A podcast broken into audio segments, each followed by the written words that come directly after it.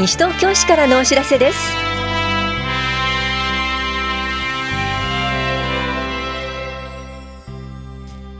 今日は市役所一部窓口の電話番号変更。エクササイズウォーキングなどについてお知らせします。インタビュールームお話は西東京市危機管理課の小林裕二さん。テーマは特殊詐欺に騙されないで。私は大丈夫と思う前に対策をです。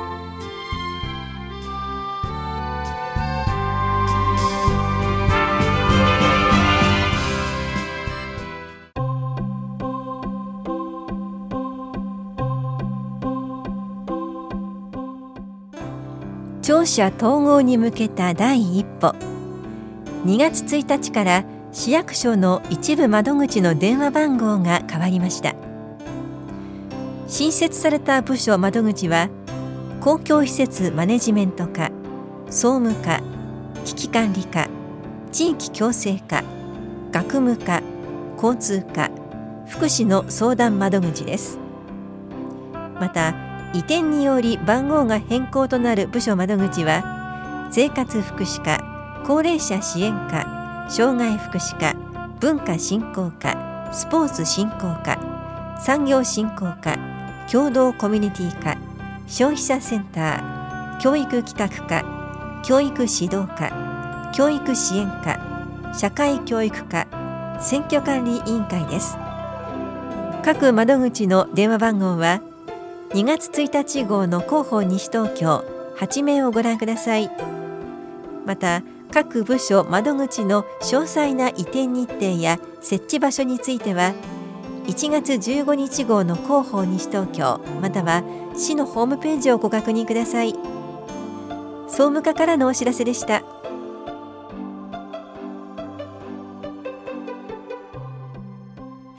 エクササイズウォーキングのお知らせです。フォームや歩幅をチェックし日頃の歩き方を見直します。ただ歩くだけでなく全身に働きかける内容で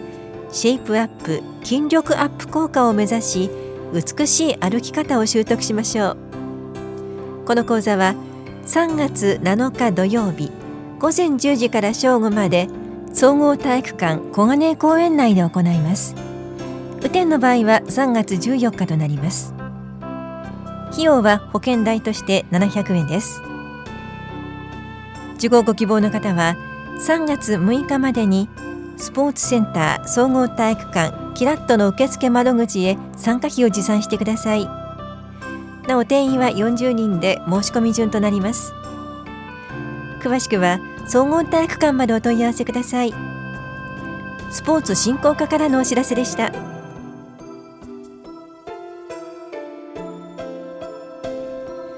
親子でマーマレード作りを楽しみませんか？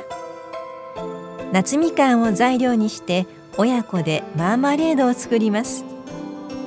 受講できるのは西東京市在住で小学1年生から6年生までの方です。保護者が同伴してください。この講座は3月22日日曜日午前10時から午後0時半までエコプラザ西東京で行われます。受講ご希望の方は2月23日午前9時から電話、ファックス、メールでお申し込みください。定員は10組20人で申し込み順となります。お申し込みお問い合わせはエコプラザ西東京までどうぞ。環境保全課からのお知らせでした。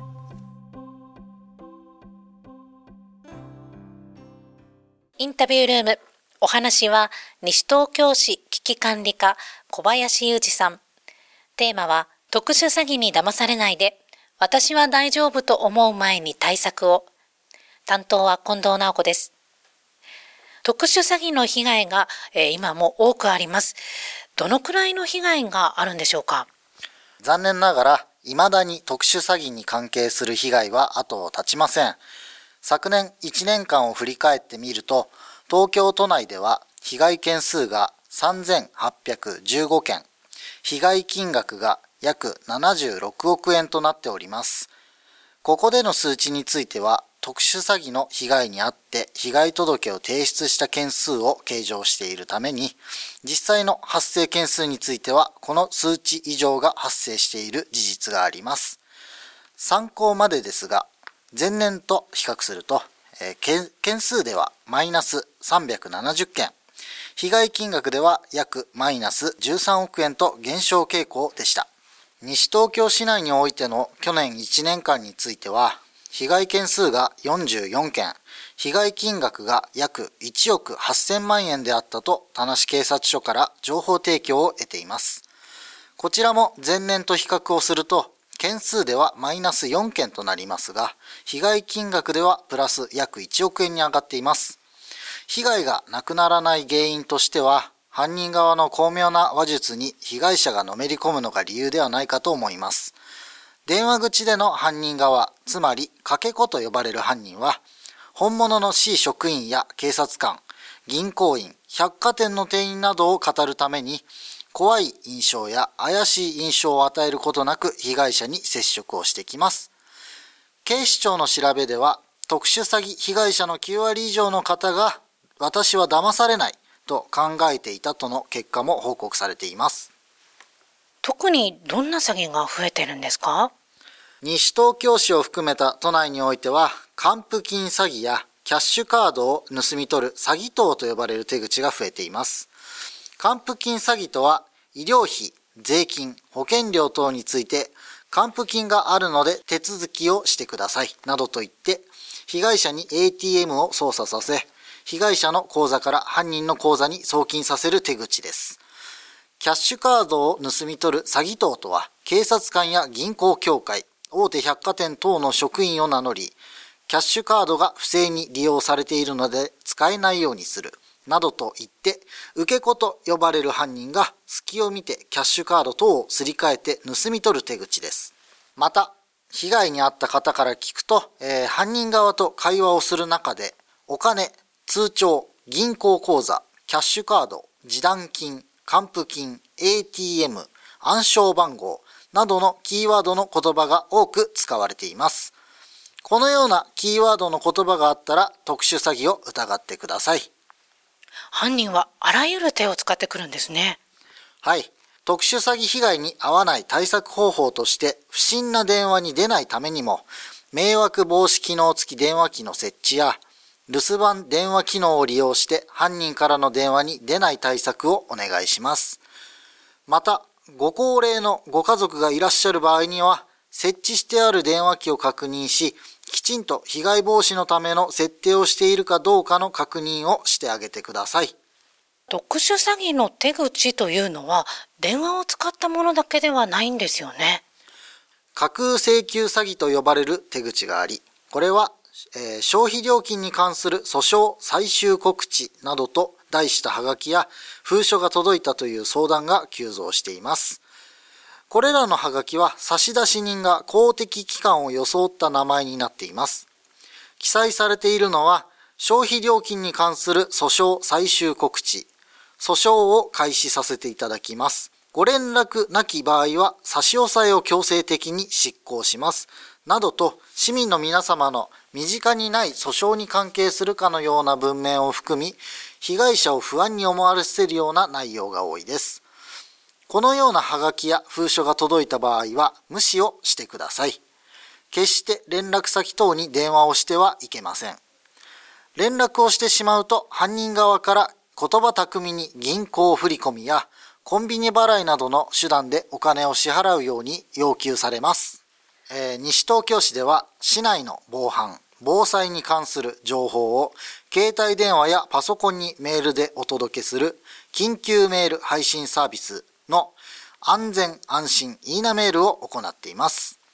これはメール警視庁を含む市内の防犯情報と市内で震度4以上の地震情報、気象警報、避難勧告、指示などの緊急性が高い災害情報や避難情報などの防災情報を得ることができます。登録料は無料ですが、メールの受信にかかる通信料は利用者のご負担となっておりますが、ぜひ市民の皆様には登録をお願いいたします。特殊詐欺被害対策については、田無警察署と連携を図り、被害者をゼロにするため、各種イベントを実施したり、広報啓発活動を行ってたりしております。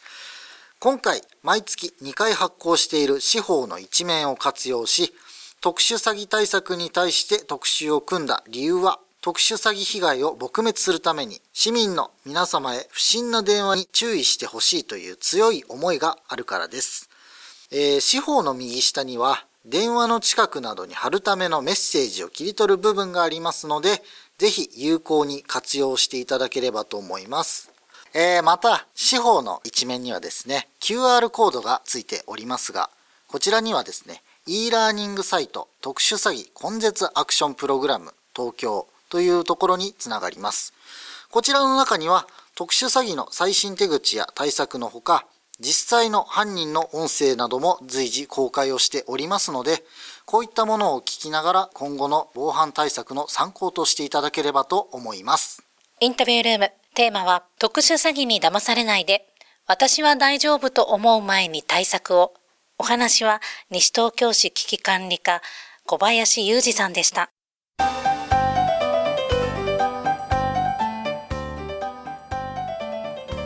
シルバー月間にスポーツ施設をご利用ください。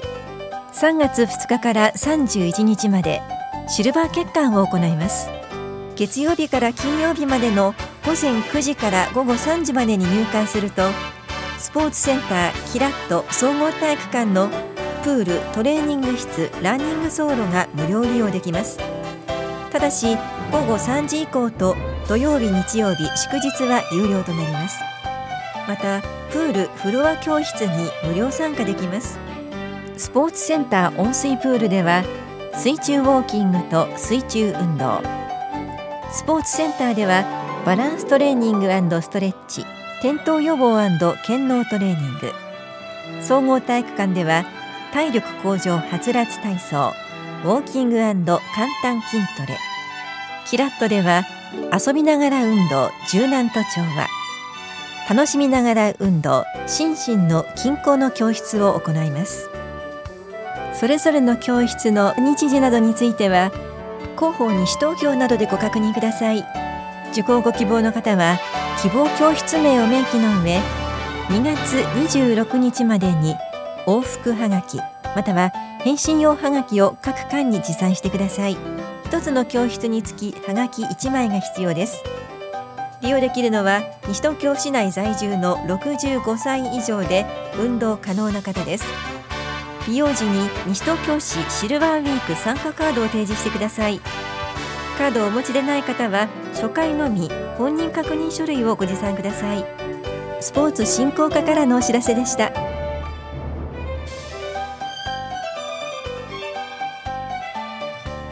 この番組では皆さんからのご意見をお待ちしています。FM 西東京西東京市からのお知らせ係までお寄せください。またお知らせについての詳しい内容は広報西東京や西東京市ウェブをご覧いただくか